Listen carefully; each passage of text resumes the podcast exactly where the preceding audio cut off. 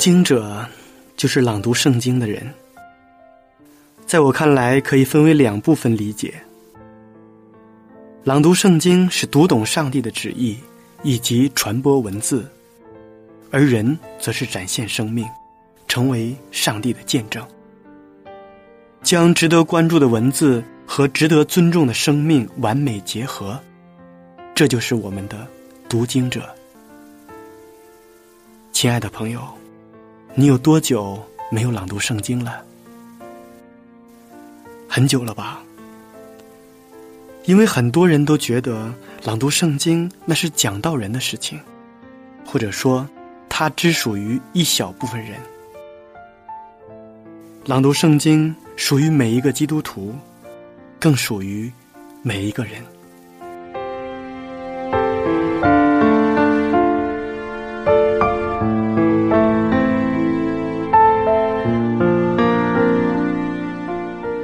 我们这一期节目的主题词是生命。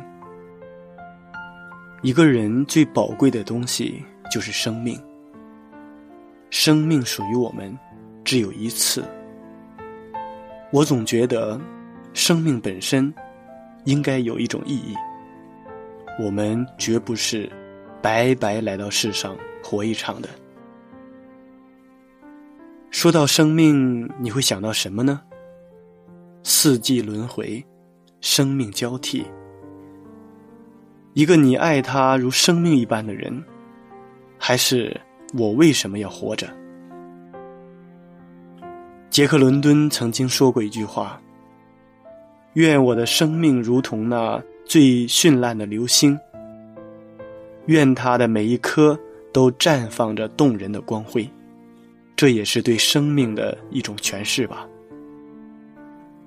生命本来就应该充满着光和热，在我心目中，生命不仅是肉体的东西，精神的东西也是有生命的，是更需要珍惜的。生命并不在于长短，行尸走肉的延长生命，不如真挚追求，哪怕是。短暂的生命，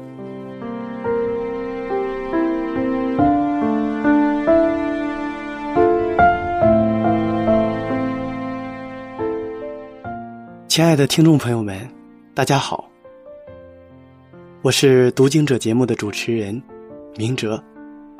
今天我们要朗读的圣经是《创世纪》第一章，《马太福音》第六章二十五节到。三十四节，在朗读圣经之前，先让我们一同欣赏一首好听的诗歌。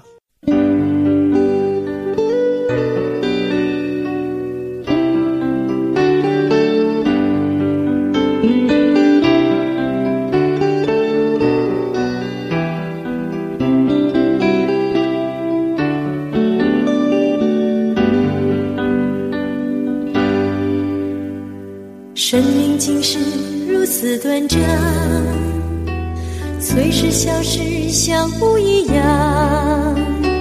世事变幻，叫人难预料，谁能阻挡？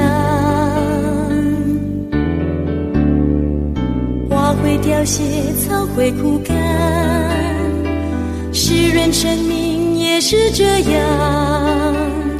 再不把握勇敢的方向，最会遗忘。是地球一站的一名过客，为何迷恋世上的享乐？人生没有太多明日让你做抉择，若你错过救助，值得不值得？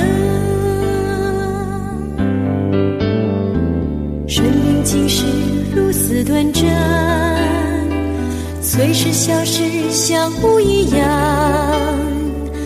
世事变幻，叫人难预料，谁能阻挡？花会凋谢，草会枯干，世人生命也是这样。再不把握勇想摧毁遗忘。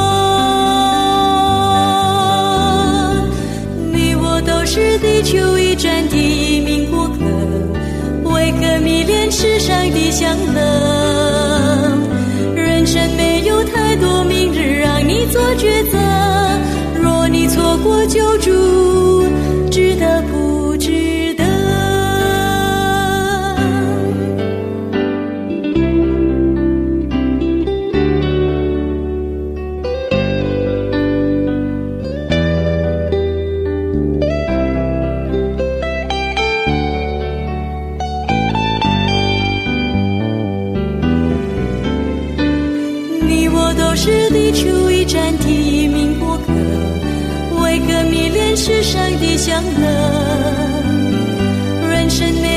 太多明日让你做抉择，若你错过救助，值得不值得？值得不值得？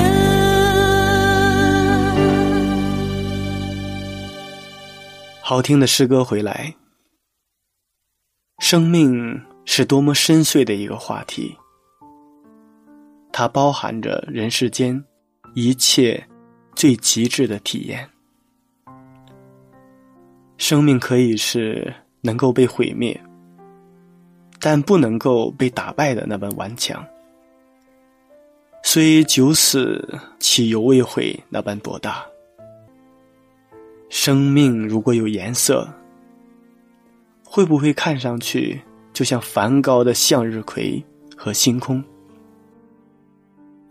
生命如果有态度，是不是听上去就是贝多芬的田园和英雄？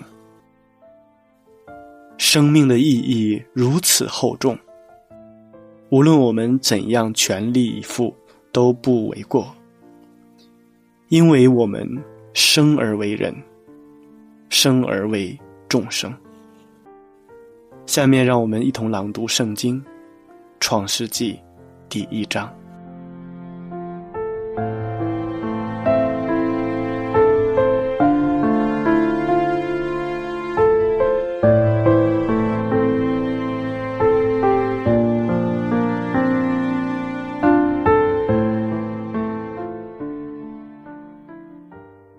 创世纪第一章：起初，上帝创造天地，地是空虚混沌，渊面黑暗。上帝的灵运行在水面上。上帝说：“要有光，就有了光。”上帝看光是好的，就把光暗分开了。上帝称光为昼，称暗为夜，有晚上，有早晨，这是头一日。上帝说：“诸水之间要有空气，将水分为上下。”上帝就造出空气，将空气以下的水、空气以上的水分开了，事就这样成了。上帝称空气为天。有晚上，有早晨，是第二日。上帝说：“天下的水要聚在一处，使旱地露出来。”事就这样成了。上帝称旱地为地，称水的聚处为海。上帝看着是好的。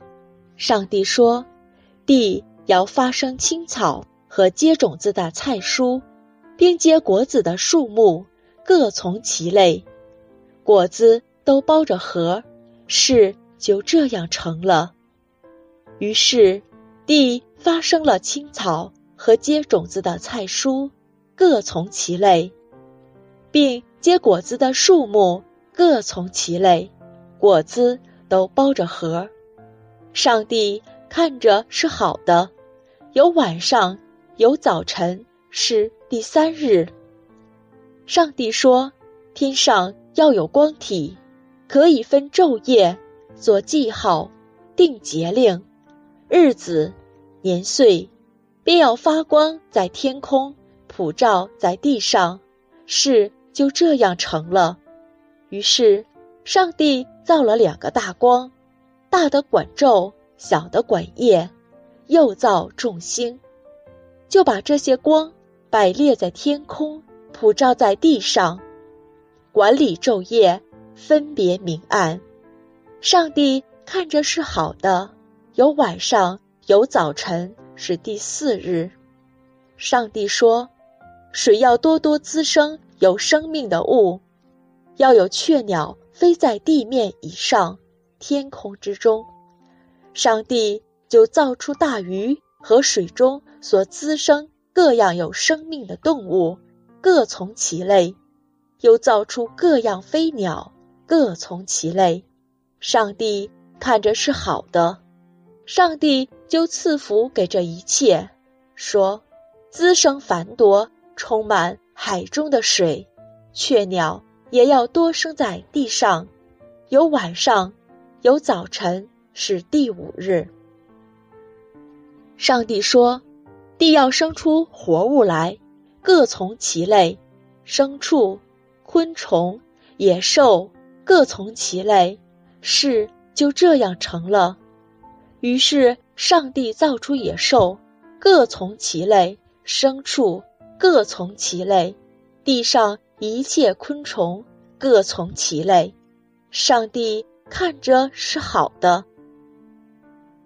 上帝说：“我们要照着我们的形象，按照我们的样式造人，使他们管理海里的鱼、空中的鸟、地上的牲畜和全地，并地上所爬的一切昆虫。”上帝。就照着自己的形象造人，乃是照着他的形象造男造女。上帝就赐福给他们，又对他们说：“要生养众多，遍满地面，治理这地，也要管理海里的鱼、空中的鸟和地上各样行动的活物。”上帝说：“看哪，我将遍地上。”一切结种子的菜蔬和一切树上所结有核的果子，全赐给你们做食物。至于地上的走兽和空中的飞鸟，并各样爬在地上有生命的物，我将青草赐给他们做食物。事就这样成了。上帝看着一切所造的甚好，有晚上，有早晨。是第六日，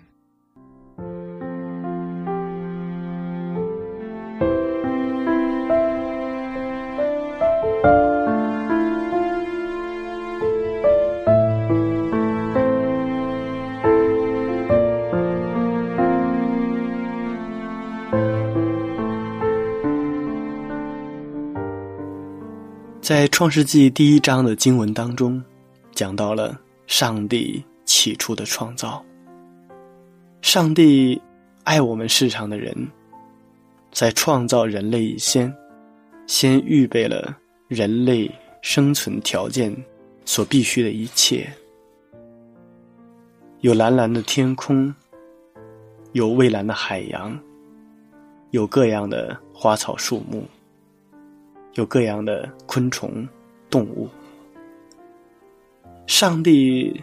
就是这样爱人，他把整个地球用生命点缀的更加的亮丽多彩，并且在这一切当中，我们的上帝也注入了他的爱。他把他的爱写在了人类的身上，他把他的爱写在了每一株植物、每一个动物的身上。当我们去仔细领略、默想大自然当中上帝所创造的一切，我们就能够体会到上帝的爱以及生命的价值。的确，我们的上帝创造了生命，他赋予生命所应有的奉献的价值，并且。让我们人类最终懂得，人应该拥有上帝的爱，才能够使生命更加的丰盛。美国作家欧·亨利在他的小说《最后一片叶子》里讲了个故事。故事当中讲到，在病房里，一个生命垂危的病人从房间里看见窗外的一棵树，在秋风中一片片的掉落下来。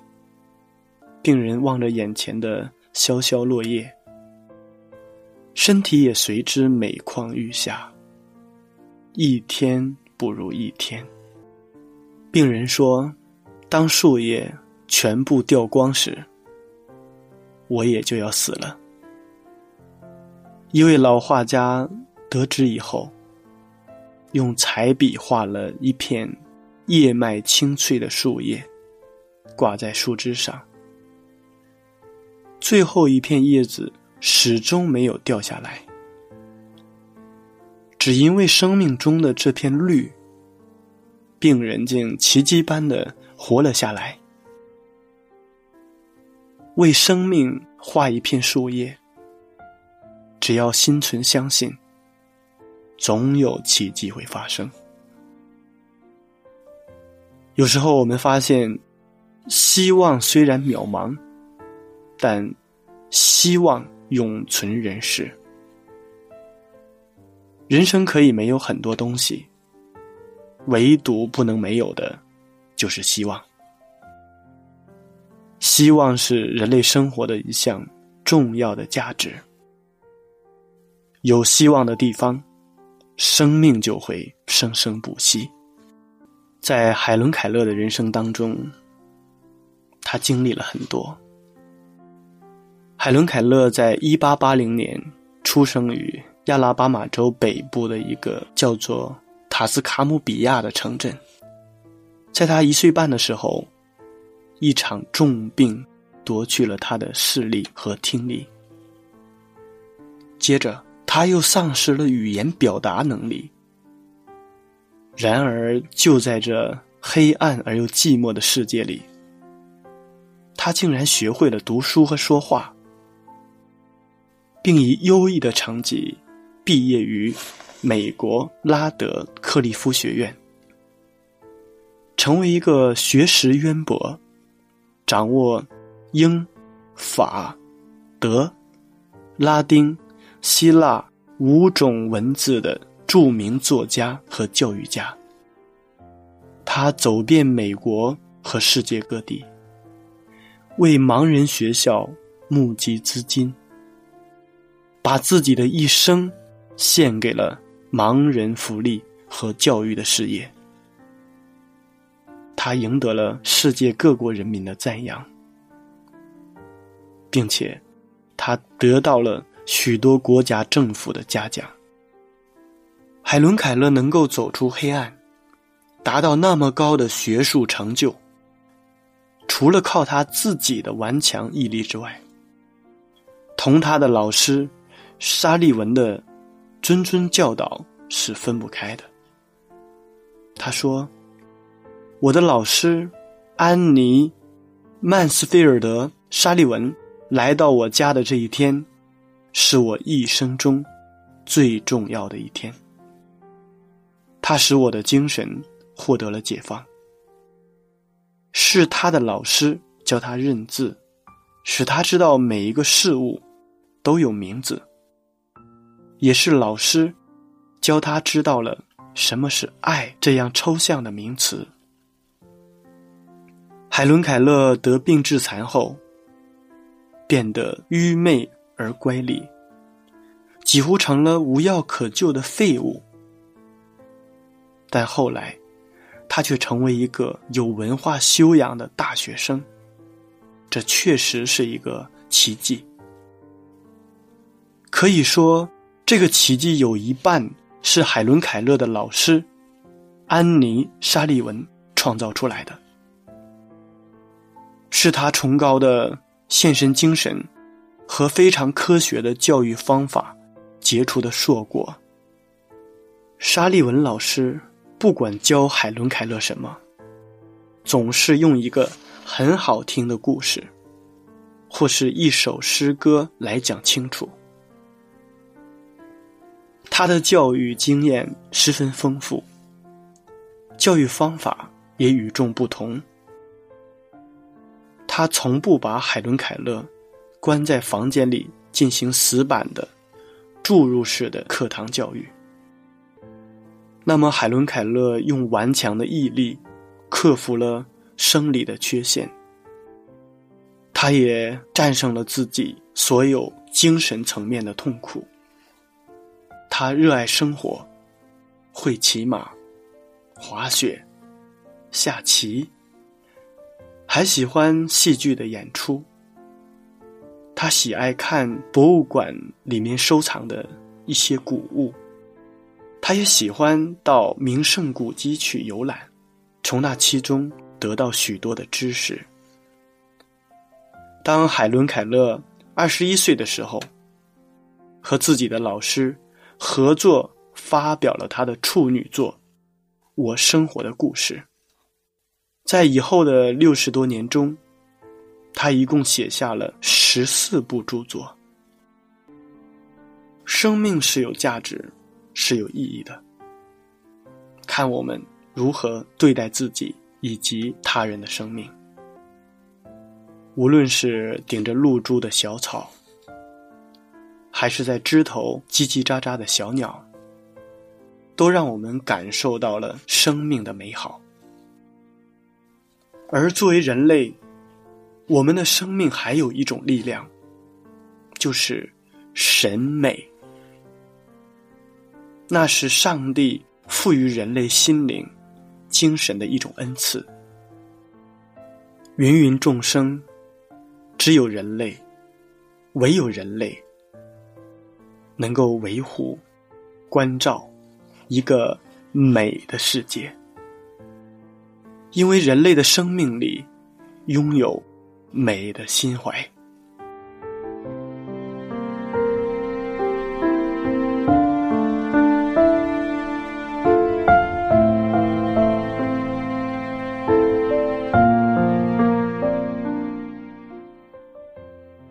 亲爱的听众朋友们。时间过得真快，转瞬间，这一期的读经者节目就要和大家说再见了。明哲非常期待下一次在读经者节目中与您再一次的相约。节目的最后，请大家欣赏一首好听的诗歌。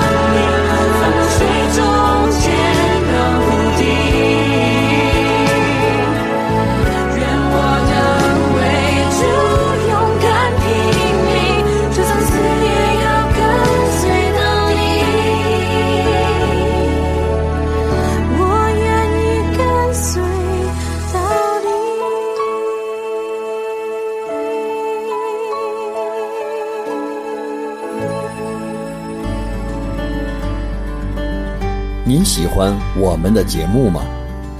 您可以写信到香港九龙尖沙咀山林道二十八号希望福音手，香港九龙尖沙咀山林道二十八号希望福音手，愿上帝赐福于您。